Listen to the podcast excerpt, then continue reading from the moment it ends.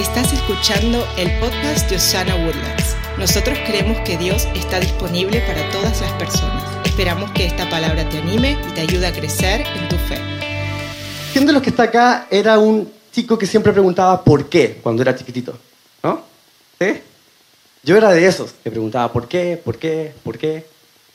Yo creo que a mis papás los debo haber tenido aburridos, o a mis hermanos mayores, tal vez al Dani, lo tenía aburrido de tanto por qué, por qué. sí. La cosa es que yo creo que un niño no pregunta el por qué para tener un listado de argumentos, sino que yo creo que un niño pregunta por qué para saber el corazón de las cosas que está atrás, para saber cuál es el motor, qué es lo que lo va a impulsar a hacer tal acción. Así es un niño. Pero creo que a medida que va pasando la vida y vamos creciendo, nos ponemos un poco en modo automático y dejamos de ir al porqué de las cosas. Como por ejemplo, ¿por qué hoy estamos acá? Esa es una muy buena pregunta. ¿Por qué vinimos acá? Yo creo que varios de nosotros nos levantamos en la mañana y fue como, oh, un domingo más. Pero ¿por qué estamos acá? Entonces hoy te quiero decir que el por qué y nuestro por qué, mi por qué, tu por qué, Jesús, ese es tu por qué. Jesús, Jesús es la piedra angular, Jesús desde el principio hasta el final, ese es tu por qué. Y la predicación de hoy se llama No dudes del nombre de Jesús. Dile a la persona que está al lado, no dudes del nombre de Jesús. Ahora di lo mismo, pero a ti mismo. No dudes del nombre de Jesús. Eso es más difícil, ¿no? A veces es más fácil convencer a la persona de al lado que convencerte a ti mismo. Dilo otra vez, no dudes del nombre de Jesús.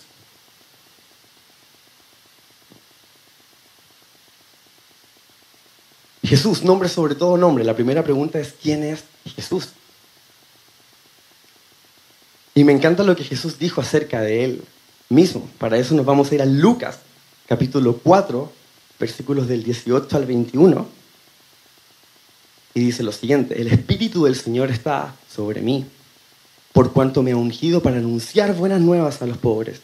Me ha enviado a proclamar libertad a los cautivos y a dar vista a los ciegos, a poner en libertad a los oprimidos, a pregonar el año del favor del Señor. Luego enrolló el libro, se lo devolvió al ayudante y se sentó. Todos los que estaban en la sinagoga lo miraban detenidamente y él comenzó a hablarles. Hoy se cumple esta escritura en presencia de ustedes. Básicamente Jesús estaba en la sinagoga, como era costumbre, y justo, páseme un rollo, voy a leer. Y el rollo que habla, que, que abre, perdón, era el del profeta Isaías y habla acerca de él. Entonces, hoy quiero que nos recordemos quién es Jesús. Porque a veces estamos en modo automático y se nos olvida que Jesús es nombre, sobre todo nombre. Jesús es más grande de lo que tú estás viviendo. Jesús es más grande que tu dificultad. Jesús es más grande que ese proceso que te tiene. ¡Ah! Jesús es más grande. ¿Y por qué? Porque mira lo que dice Jesús acerca de él. Jesús vino a darle buenas noticias a los pobres, a proclamar libertad a los cautivos, a dar vista a los ciegos, a poner en libertad a los oprimidos, a pregonar el año del favor del Señor.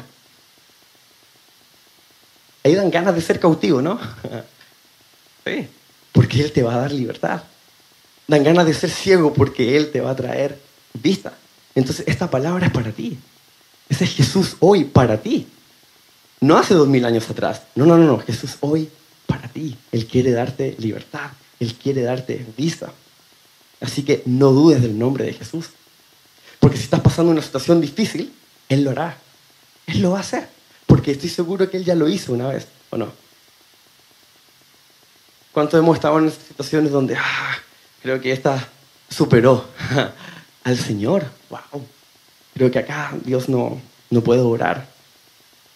Y te sientes solo, pero la verdad es que nunca has estado solo. Jesús siempre ha estado contigo.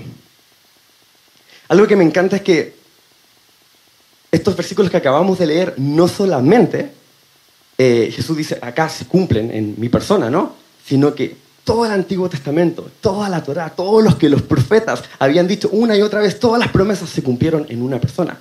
Y así como Moisés cuando se encontró con Dios, en la zarza, ¿no? Y le dice, dame un nombre. Y le dice un nombre que por siglos no se pudo pronunciar hasta que llega Jesús. Llega el Rey de Reyes. Y Jesús comienza a hablar con los que no tenía que hablar. Comienza a tocar a los que no tenía que tocar. Comienza a sanar en el día incorrecto. Jesús comienza a mostrar el amor del Padre para todos. Y él dice, el que me ha visto a mí, ha visto al Padre. Ese Jesús no hace dos mil años atrás, ese Jesús hoy, obrando en tu vida, obrando en su iglesia, obrando en el mundo. ¿Lo creen? Amén. Jesús nombre, sobre todo nombre. Quiero que anotemos dos cosas. La primera es un encuentro con Jesús lo cambia todo. Lo cambia todo. Y la segunda es que un encuentro con Jesús cambia tu perspectiva frente a situaciones adversas. Va de nuevo. Un encuentro con Jesús cambia tu perspectiva cuando enfrentas situaciones adversas. Y uno que tuvo un encuentro con Jesús fue Pablo. Y hoy vamos a ver una historia que a mí me encanta de Pablo. ¿Quién la ha escuchado? Pablo y Silas en la cárcel. ¿Hermosa? Claro que sí.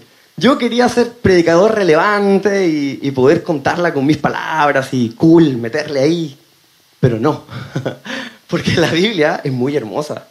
La Biblia es muy verdadera. Y la Biblia por sí sola habla y transforma porque la Biblia expone quién es Jesús. Así que, ¿te aguantan leyendo unos 17, 18 versículos conmigo? ¿Sí? Bien. Porque si no, ni modo, lo voy a leer igual. Así que nos vamos a Hechos, capítulo 16.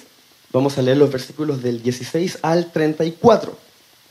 Dice así, una vez cuando íbamos al lugar de oración, nos salió al encuentro una joven esclava que tenía un espíritu de adivinación.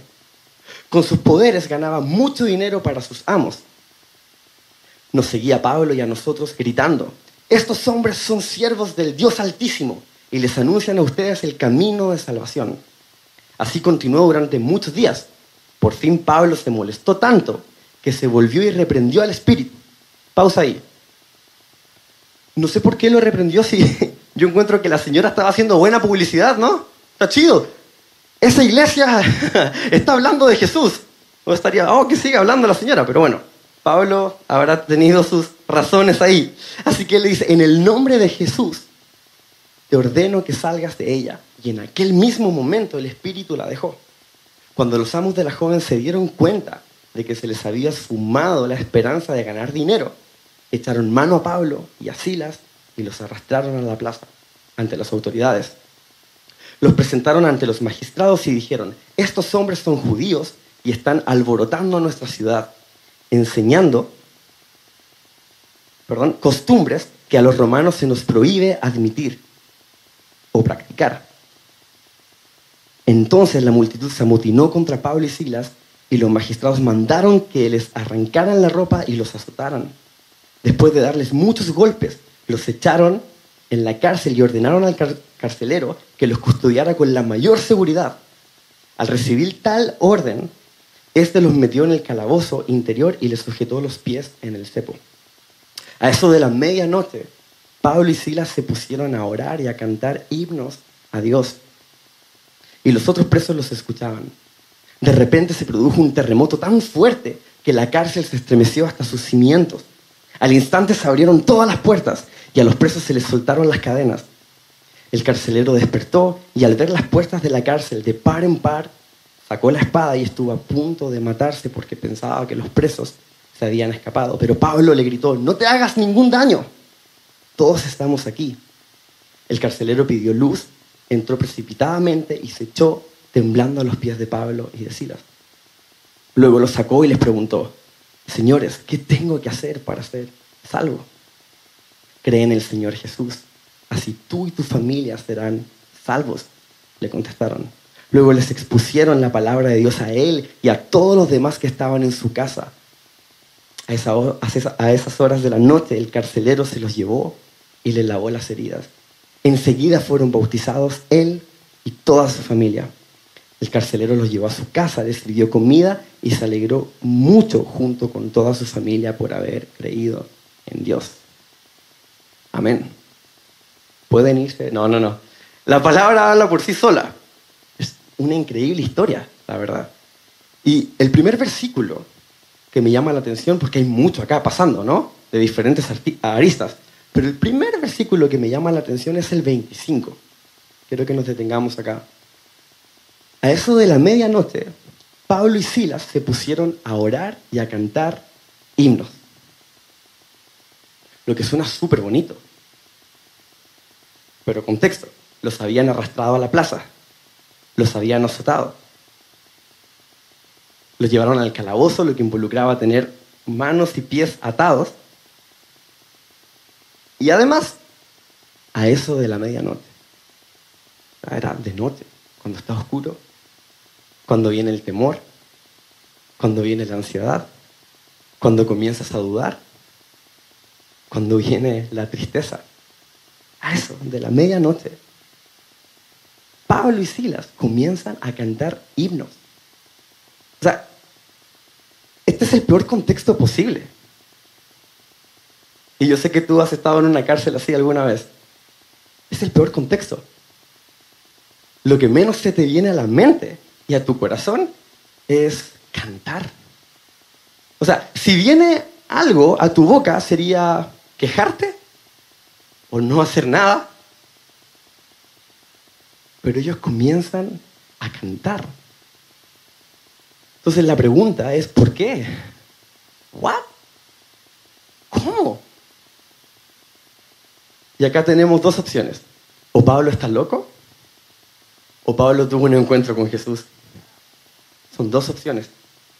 O Pablo está loco, o Pablo tiene mucha fe depositada en la persona correcta que es Jesús. Así que veamos un poco acerca de Pablo. ¿Quién es Pablo? ¿Cómo fue su encuentro con Jesús? Pablo, que en ese momento se llamaba Saulo, está mejor Pablo, ¿no? Buena onda el Señor, le cambió el nombre. Este.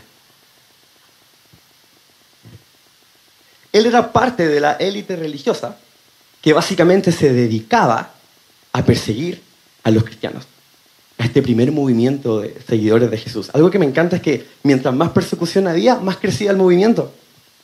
¡Wow! Mientras más persecución. Tanto así que una vez a un hombre llamado Esteban lo apedrearon y todos los seguidores se asustaron. Pero ¿se acuerdan que Jesús dijo, cuando estaba con los once ahí, antes de ascender, Él dice, lleven estas buenas noticias, lo que ustedes vieron, háblenlo. En Jerusalén, Judea y Samaria, ¿no? Después que apedrearon a Esteban y todos los seguidores se asustaron, adivinen a dónde se esparcieron. a Judea y Samaria.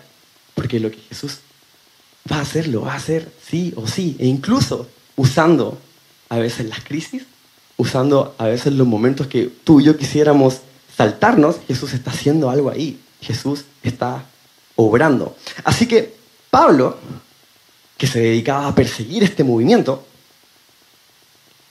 escuchó por ahí que estaba creciendo en una ciudad llamada Damasco. Así que Pablo pide el permiso para poder ir y perseguir, se lo dan, y cuando va camino a la ciudad de Damasco a arrestar y a matar, se aparece una luz y una voz, y esa voz es Jesús. Y lo que dice Jesús me encanta. Él le hace una pregunta, y la manera en la que la formula me encanta. Él dice, ¿por qué me persigues? Y eso es hermoso porque Jesús podría haber dicho, ¿por qué persigues? a mis seguidores. Pero está diciendo, ¿por qué me persigues? Y yo creo que esto va más allá de que lo que estaban haciendo ese grupo de personas, ese movimiento, era en el nombre de Jesús, va más allá de eso. Sino que Jesús se duele con tu dolor, Él se compadece. Entonces Él está diciendo, Pablo, ¿por qué me azotas? Pablo, ¿por qué me arrastras? Pablo, ¿Por qué me encarcelas? ¿Por qué me matas? Y esto me encanta porque es una palabra para nosotros hoy. Muchas veces sí nos sentimos solos, pero nunca estamos solos. Jesús siempre está con nosotros porque Él se compadece de nosotros. Será por eso que Pablo más adelante escribe, no, es que cuando yo sufro son los sufrimientos de mi Señor. ¡Wow! Cuando yo sufro, no, no, no, es necesario esto porque son los sufrimientos de mi Señor. Pero Él había tenido una revelación antes. ¿Por qué me persigue? Pablo sabía que Jesús estaba con él. Y de a poco nos empezamos a acercar un poquito acerca de por qué este compadre está cantando en una situación así. Así que Pablo, después de ese encuentro, termina en Damasco, pero ya no persiguiendo, arrestando y matando cristianos, sino que comienza a ser parte de este movimiento. Y él comienza a predicar y lo que empieza a predicar es Jesús es el rey, Jesús es el Hijo de Dios. Ahora, ser cristiano en ese tiempo, en ese contexto, no era fácil. Al líder ya lo habían matado, resucitó al tercer día, sí. Pero no era fácil. Ser cristiano involucraba ser perseguido, ser lastimado, involucraba la cárcel e involucraba también la muerte. Así que Pablo ahora está siendo perseguido, lo que nos, lleva, lo, que nos, perdón, lo que nos lleva nuevamente a nuestro versículo, el 25. Pablo y Silas estaban orando y cantando en la cárcel. Pregunta, ¿ustedes creen que era la primera vez que Pablo cantaba? Es lo más lógico. ¿No? No. Porque siendo honesto con ustedes, si yo estuviera en esa situación, no canto. Ni oro. Nada. Pero su fe había sido probada a tal punto que Pablo estaba en otra dimensión. ¿Será esa la dimensión espiritual? Él estaba en otra. Porque su situación no había cambiado. Y esta historia no se trata de canta u ora para que Dios cambie la situación. No, Sabemos cómo terminó la historia. Un temblor. Los presos se les sueltan las cadenas, pero no se van. Raro. Y me encanta cómo Jesús actúa y trabaja, porque lo que Él está haciendo no solamente lo está haciendo en ti, sino que lo está haciendo a través de ti. Eso es precioso, porque como una alabanza de un hombre, de dos hombres, o los que estaban ahí, impactan, porque por algo ahí está escrito de que los demás escuchaban y se quedaron. ¡Wow! Algo les impactó. Era la presencia del Señor. Y después vemos cómo el carcelero, él y su familia son salvos. Él y su familia tienen un encuentro con Jesús. ¿Se dan cuenta del impacto? Por cantar en una situación así, por orar en una situación así, por estar en otra perspectiva, porque acá definimos a Pablo, se ve a Pablo como un héroe, ¿no? O sea, pero Pablo, su situación no había cambiado. Él, todo lo que tenía frente a él era que estaba encarcelado, estaba con sus manos y pies atados, con hambre, con sed, herido. Su situación no había cambiado, pero él comienza a cantar porque él está confiando en quién es Jesús y él está viendo más allá. Eso es la fe. Ver que Jesús está orando como la canción. Ahora es caminos. Aunque no lo pueda ver, tú estás obrando. Jesús había orado en su vida y estaba orando en la vida. Jesús estaba preparando algo, pero necesitamos primero cantar, primero orar, primero adorar y poner a Jesús donde siempre está, porque Jesús siempre está en su trono.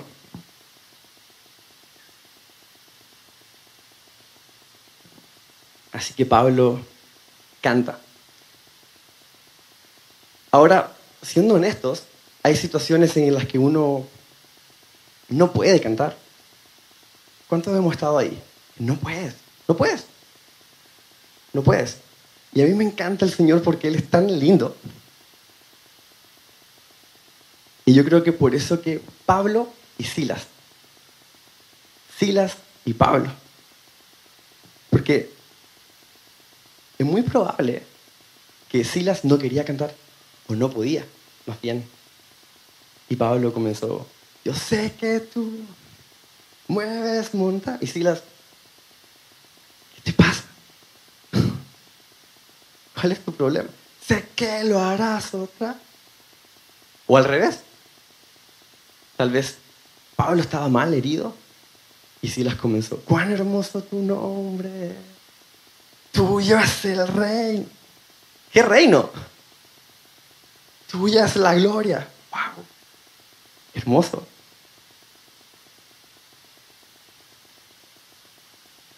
Y sé que tú entiendes esto bien, porque hay veces en que tú no has podido cantar. Y yo una vez no pude cantar. Hace siete años atrás estuve a punto de, morir. Y estuve 12 días en el hospital. Y fueron 12 días de un cansancio, pero a tal punto que yo no podía cantar.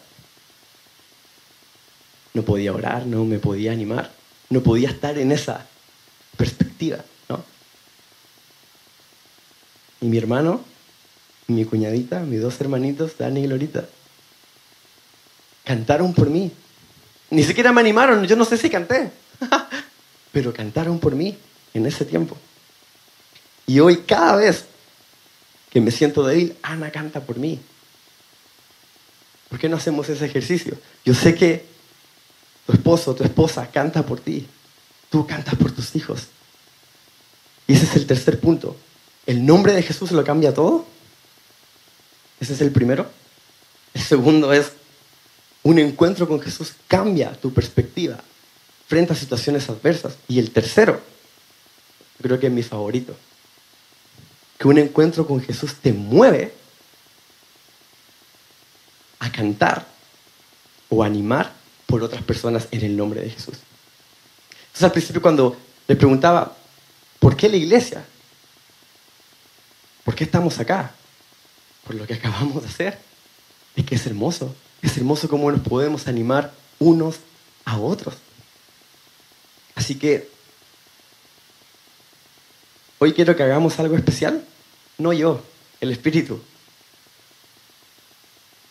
Y tú no te puedes ir de una manera, de la misma manera a la que llegaste. Tú necesitas salir diferente. Porque es lo que Dios quiere hacer a través de Jesús en tu vida. Dios lo quiere hacer. Y quiero que seas honesto. A mí me encanta el salmista porque él dice, este es el día. Siempre se habla del mañana, ¿no? Visiona el futuro y todo. No, no, no. Ahora, el presente. El salmista dice, este es el día. Este es el día de salvación. Este es el día de redención. Este es el día para rendir tu vida a Jesús. Este es el día para tener un encuentro una vez más con su gracia. No, que si tú supieras, es que mis finanzas, es que mi enfermedad, es que esto, es que lo otro. No, no, no, no. Es no dudes del nombre de Jesús. Nombre sobre todo nombre. Y estoy seguro que Él ya lo ha hecho una vez. Lo que pasa es que tendemos a dudar y eso es parte de nuestra humanidad, el dudar.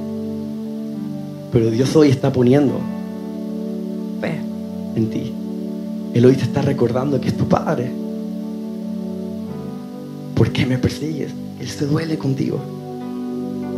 Y Él te está llamando a una nueva dimensión. Que tiene que ver con llamar a las cosas ahora como si, si fuesen, ¿no? Esa es la fe. Esa es la fe. Me encanta porque Pablo está encarcelado, pero está libre.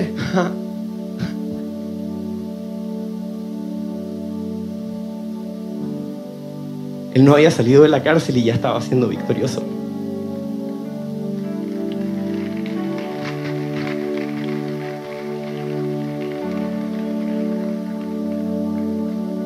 Entonces hoy vamos a hacer la iglesia. Entonces vamos a orar, vamos a cantar, pero yo sé que hay muchos acá que no se sienten con fuerza de hacer ninguna de las dos cosas. Y está bien. Para eso es la iglesia. Dios te ama, Dios se quiere mover a través de su iglesia, hermanos en Cristo. Un cuerpo donde uno es la cabeza. Entonces, te animo a que mientras cantamos y mientras oramos, si tú sientes que no tienes fuerza, si tú sientes que esta situación te tiene ya... Tal vez has pensado que estás derrotado, pero no. Pero si tú sientes que necesitas a alguien que te anime, te invito a que levantes tu mano. levanta tu mano y uno de nosotros va a llegar ahí para orar contigo, para cantar por ti, para animarte. Eso es la iglesia. Así que voy a orar y luego vamos a cantar. Y este es el día, levanta tu mano, este es el día. No mañana, hoy. Hoy Dios quiere hacer algo, hoy Dios te quiere animar. Así que te invito a que inclines tu rostro y que podamos orar juntos. Gracias Señor porque tú te encuentras con nosotros cada día. Y tu presencia y tu nombre nos cambia. Porque tú eres digno de confiar siempre. Gracias Señor porque tú estás obrando en cada uno de nosotros para bien. Aunque no lo veamos, tú estás presente. Tú estás haciendo tu obra, Señor. Y hoy nos rendimos a ti rendimos nuestras vidas. Te entregamos, Señor, eso que llevamos cargando. Tú dices que tú la puedes llevar por nosotros. Lo entregamos, Señor, a ti. Gracias, Señor, porque tú nos dijiste que iba a ser difícil, pero que tú ibas a estar con nosotros hasta el final y lo has estado. Te damos gracias, Señor. Y te pedimos, Señor, que tú nos toques hoy. Un toque de tu presencia, Señor, basta. Porque Jesucristo basta. Revelate, Señor, a nosotros con tu presencia, con tu abrazo, con tu amor, con tu gracias, Señor. Gracias porque tú eres el que renueva nuestras fuerzas. Gracias porque tú eres el que nos da descanso. Y gracias porque tú eres nuestro Padre. Exaltamos tu nombre hoy. Exaltamos tu nombre hoy. Te damos gracias, Señor. Comenzamos a alabarte y a darte gracias por quien tú eres. Porque tú siempre estás sentado en el trono. Porque tú siempre eres digno que tú siempre eres bueno.